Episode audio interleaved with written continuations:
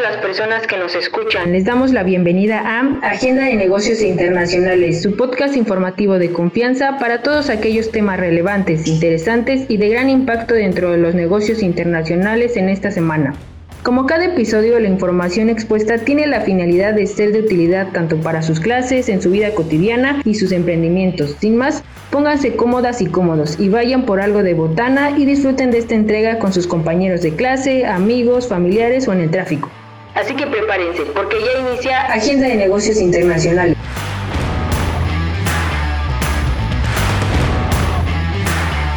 Hola a todas y todos. Es un gusto saludarles de nuevo en Agenda de Negocios Internacionales. Les saluda Mafer Meneses, colaboradora del Observatorio Universitario de Negocios Internacionales. Y en esta emisión nos acompañan una compañero y un compañero para llevar a cabo el episodio del día de hoy. Me gustaría iniciar saludando a José Juan Vázquez Carrión, quien es estudiante de la carrera de Administración de la Facultad de Contaduría y Administración de la UNAM. ¿Qué tal, José? ¿Cómo te encuentras el día de hoy? Eh, muy bien, Fer, gracias. ¿Y tú cómo has estado? Muy bien, igual. Muchas gracias.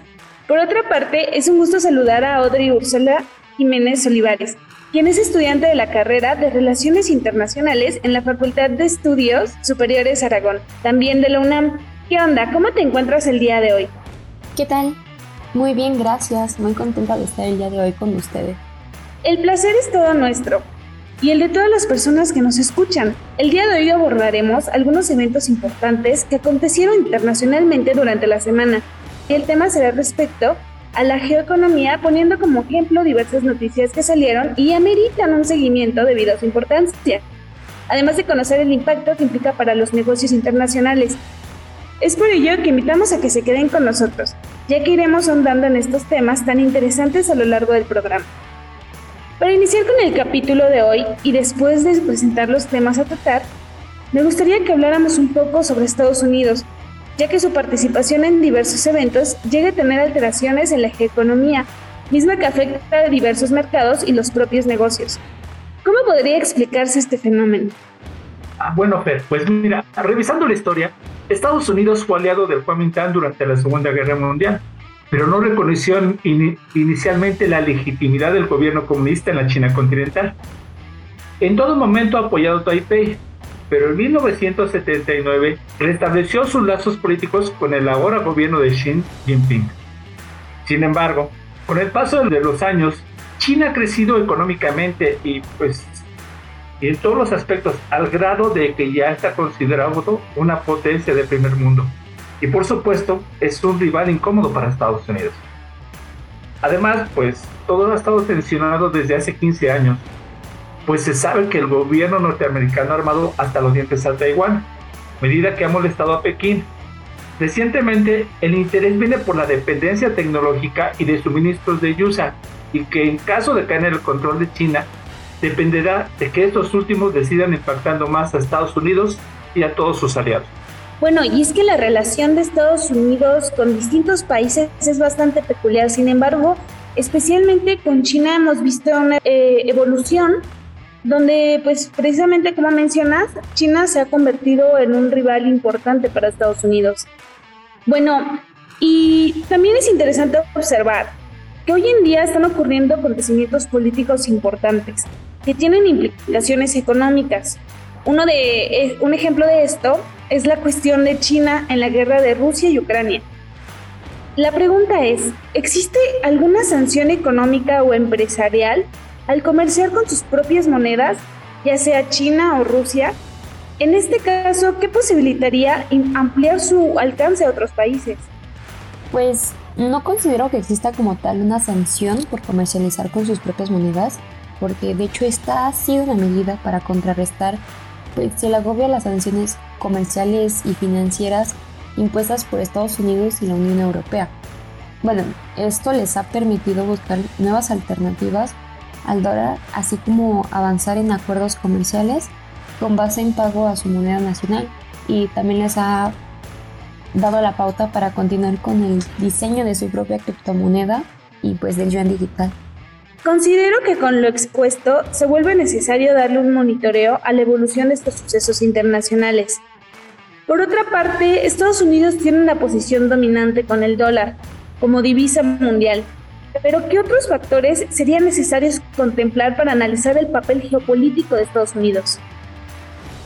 Bueno, pues mira, la presidenta de la Cámara de Representantes del Congreso de Estados Unidos, Nancy Pelosi, está siendo la protagonista de una escalada política entre los dos principales potenciales del mundo.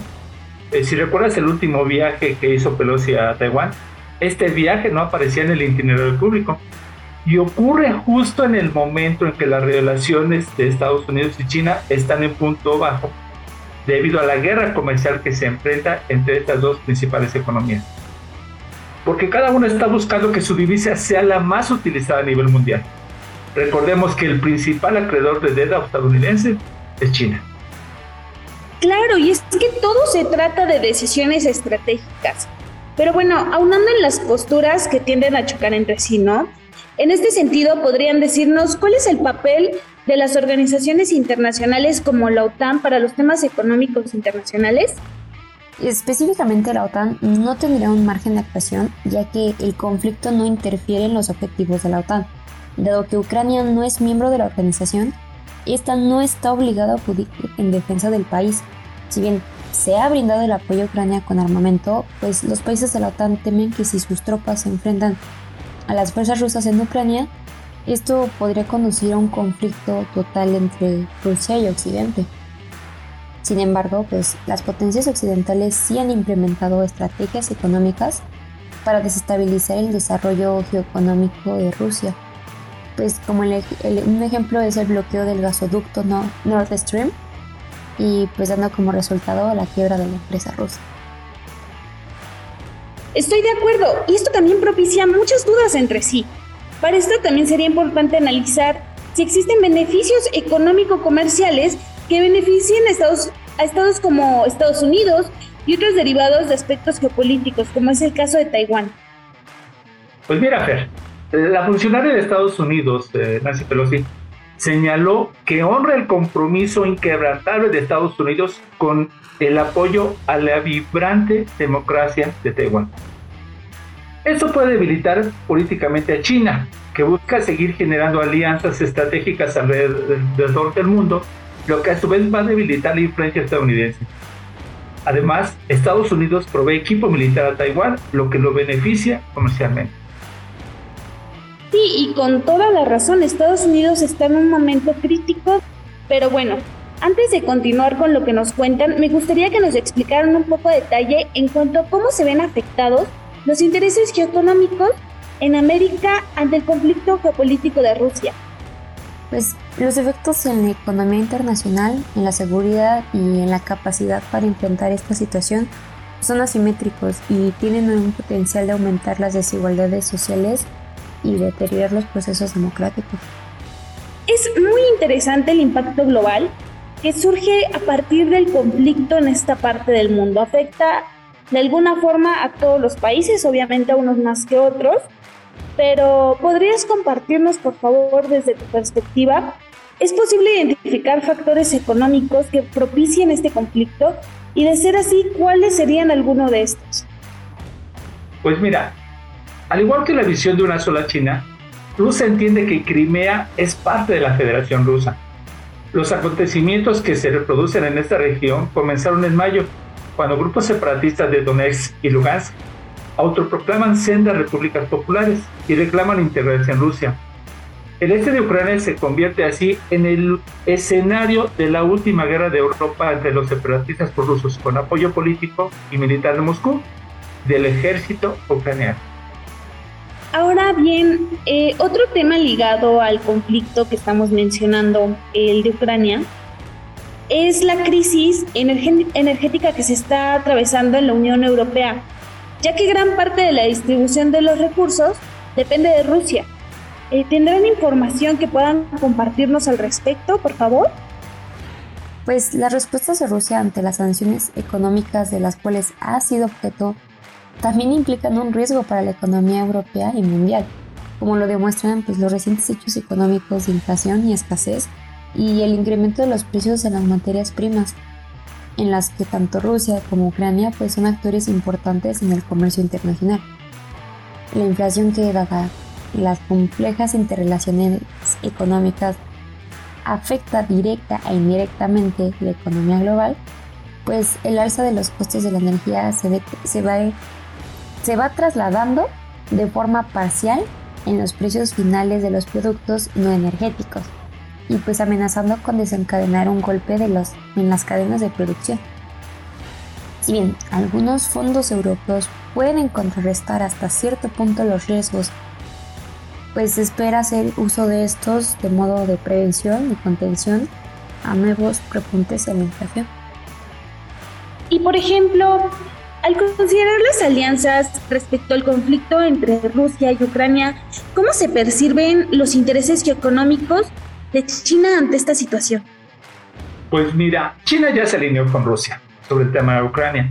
El ministro de Asuntos Exteriores de China lo comunica muy claro, que las simpatías de Pekín están con Moscú. En una conversación telefónica con el secretario estadounidense, Juan asegura que las preocupaciones de seguridad de Rusia deben tenerse en cuenta y recibir una solución. Por otro lado, esos días Rusia significa un notable acercamiento con, con Cuba, su antiguo aliado, y lo hace en un ambiente de intención internacional creciente. Sí, por supuesto.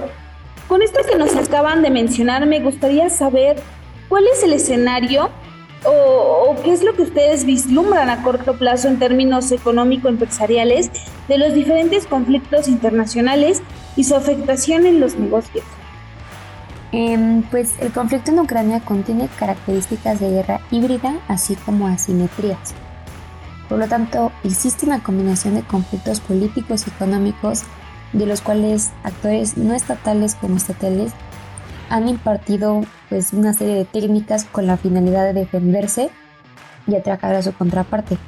Entre estos podemos apreciar pues, el uso de tecnologías, restricciones políticas y desestabilizadores económicos, así como los ataques directos a la población civil.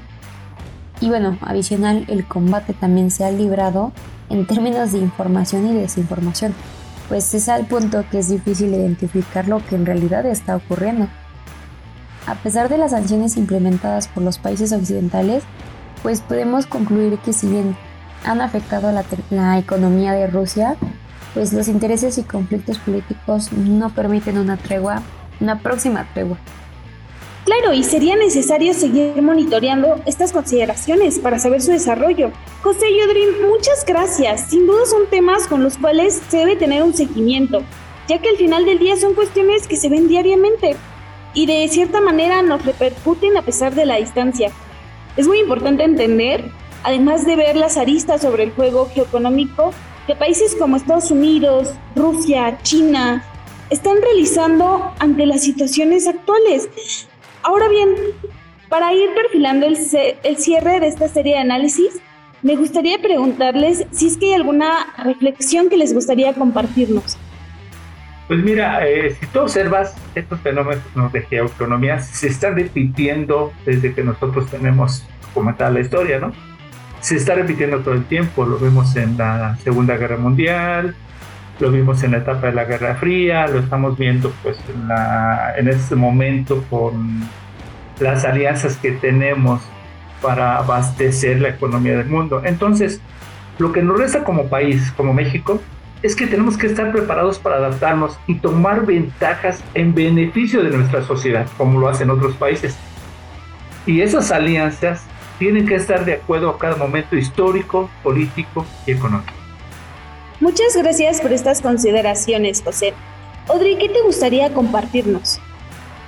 Claro, mira, pues los estragos derivados de la recesión económica, producto de la pandemia y ahora con el conflicto entre Rusia y Ucrania, pues estos al ser principales eh, estados principales en comercio, proveedores de materias primas y de energéticos indispensables, pues para abastecer el ritmo de producción capitalista, eh, pues han puesto en duda el grado de interdependencia global, consecuencias en efecto dominó. Y bueno, así como la incapacidad de los organismos internacionales en prever y, dar una solución a estas problemáticas eh, geopolíticas y geoeconómicas. Muchas gracias por compartirnos sus análisis y tiempos en este espacio. Sin duda esta plática ha sido muy enriquecedora. Gracias por abordar de tal manera temas de amplio interés para todas las personas que siguen Agenda de Negocios Internacionales. Y por supuesto, me gustaría decirles que nos gustaría que volvieran a participar en un futuro, por lo que tienen las puertas abiertas. Ahora bien, para finalizar este capítulo, ¿algo más que les gustaría decir? Pues Fernanda, de verdad agradezco mucho la invitación como en otras ocasiones. Es un gusto poder plantear dudas y reflexionar sobre temas tan interesantes e importantes del contexto internacional. Un gran saludo a quienes, a quienes nos escuchan y hasta la próxima. Pues agradezco la oportunidad e invitación de participar el día de hoy en este espacio para plantear y analizar a través de nuevas perspectivas los acontecimientos de la esfera internacional. un placer. Ahí lo tienen, Audrey y José. De nuevo, muchas gracias por acompañarnos en este espacio y a toda nuestra audiencia no olviden seguir escuchándonos aquí mismo en Agenda de Negocios Internacionales. Y tampoco olviden de seguirnos en las redes del Observatorio Universitario de Negocios Internacionales, las cuales también se ubican en la descripción y donde aparte de saber otras actividades y contenidos que tenemos, también se podrán enterar sobre diferentes temas alrededor de los negocios internacionales. Los acompañó Mafer Meneses. Fue un gusto compartir un episodio más de Agenda de Negocios Internacionales. ¡Hasta luego!